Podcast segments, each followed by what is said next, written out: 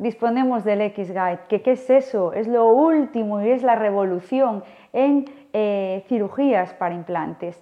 No se puede utilizar, no es apta para todos, los, para todos los casos, debemos de estudiar cuál es el candidato para poder utilizarlo, pero lo que conseguimos con el X-Guide, que tan solo hay tres en Galicia y tan solo 100 en España, cuando podemos decir que somos como 270.000 odontólogos nada más y nada menos que en España, pues en RR Cores tenemos uno de ellos que cómo se utiliza es como un GPS para la boca. Nosotros planificamos previamente, antes de hacerlo en el paciente, planificamos la cirugía sobre un TAC 3D, tenemos un TAC 3D, uno en cada clínica, y que se ve la boca en tres dimensiones del paciente.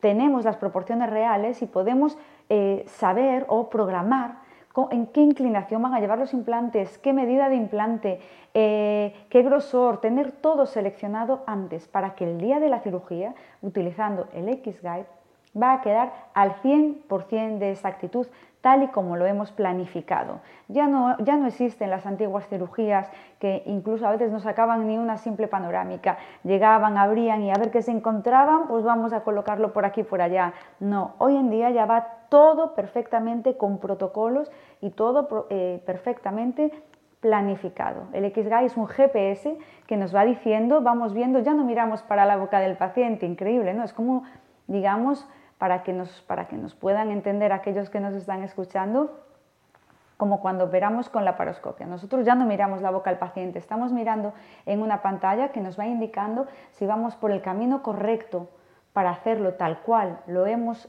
eh, realizado previamente en nuestra planificación sobre el TAC, nos ayuda también a ver si hay estructuras nerviosas importantes que podemos tocar porque hay mucho riesgo, el nervio dentario que nos puede quedar dormida esa zona de la cara en, el X-Guide vamos viendo, está cerca, uy, vámonos aquí.